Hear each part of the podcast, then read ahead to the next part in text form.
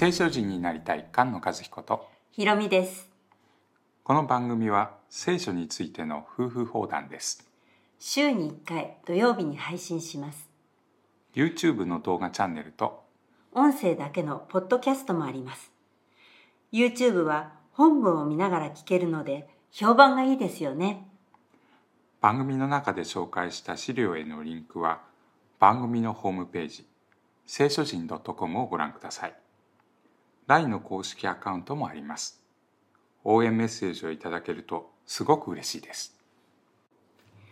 では、御言葉に生きる聖書人を目指して始めましょう。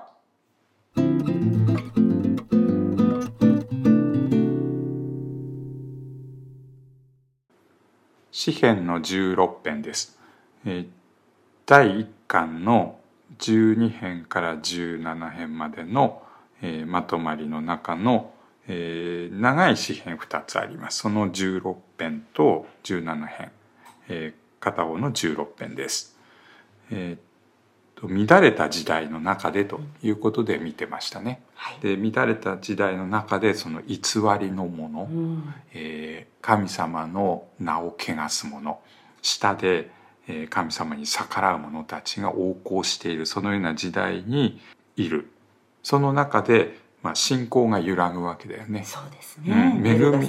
そう恵みに信頼してるはずなのにその恵みが来ないうん、いつまでですか、そう。うん、でも最後は絶対喜び楽しむようになるんだっていう祭りを行うようになるはずだっていう信頼のもとにでも誰も周りにいないうん、という、まあ、死んでる状態はい。という中で、えー神様に信頼する歌を、まあ、歌います。神よ、私をお守りください。私はあなたにより頼みます。私は主に言う。あなたは私の主。あなたの他に私の幸いはないと。地にある生徒はすべて私の喜ぶ優れた人々である。主だけが私の、まあ、幸いこれ良いもの。ということですねはい。相続分ということになるんでしょうか。おおよそ他の神を選ぶ者は悲しみを増す。私は彼らの捧げる血の酒を注がず、その名を口に唱えることをしない。主は私の譲り、また私への杯です。あなたは私の分け前を守られる。はかり縄は私のために好ましいところに落ちた。誠に私は良い譲りを得た。うん、神様は相続分である神様の他に私の、まあ、欲しいもの、一番より頼むべきもの、ううんん。この中でこの苦しみ乱れた世の中で、えー神様により頼むということを、それよりも喜ぶものがないということを、まあ、訴える私に悟しを授けられる主を褒め祭る。夜はまた私の心が私を教える。私は常に主を私の前に置く。主が私の右にいますゆえ、私は動かされることはない。このゆえに、私の心は楽しみ、私の魂は喜ぶ。私の身もまた安らかである。神様を私の前に置きます。そうするとより動かされない。安らかである、えー主により頼むものは、まあ、安らかだ。動かされることがないと、そして心は楽しみ喜んではい。あなたは私を黄泉に捨て置かれず、あなたの聖者に墓を見せられないからである。あなたは命の道を私に示される。あなたの前には満ち溢れる喜びがあり、あなたの右には常しえに諸々の楽しみがある。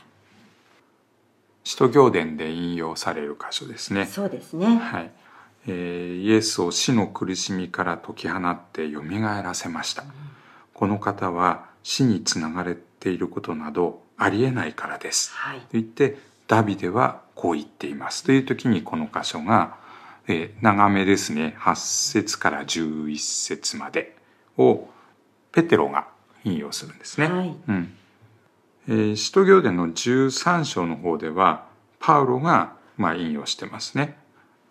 このペテロの方ですね2章のペテロの方の、えー証言は、えーペンテコステの時の証言なんですね。そうですね。うん、ペンテコステで何が起こったのかというと炎のような舌が、下ですね。うん、分かれ現れて一人一人の上にまあとどまったと。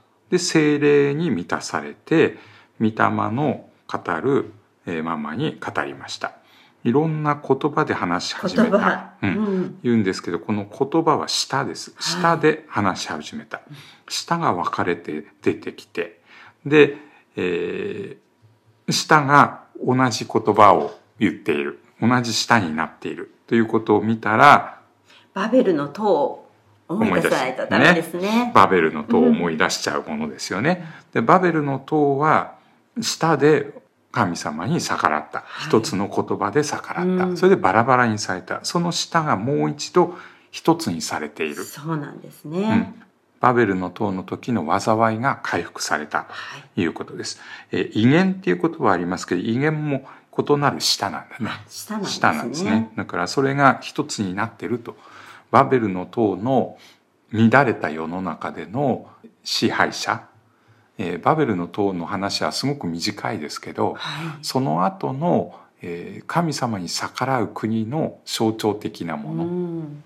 なので、えーバビロンっていうのはバベルの国ですよねそう。なんですね。うん、まさにその神様に逆らっているものは舌で逆らう、うんサタンの国々とはい。いうようなことがこういうところからもわかると思います。主イエスは右の座につきました。主の右の手によって救いが与えられました。それはエジプトから連れ出された時の、まあ、モーセの歌を、まあ、思い出します。えー15章ですね。主は我が力、我が褒め歌、我が救いだっていうところに右の手の力によって、右の手の力によって、右の手の力によってと、そのえーエジプトから連れ出されたことをえー話します。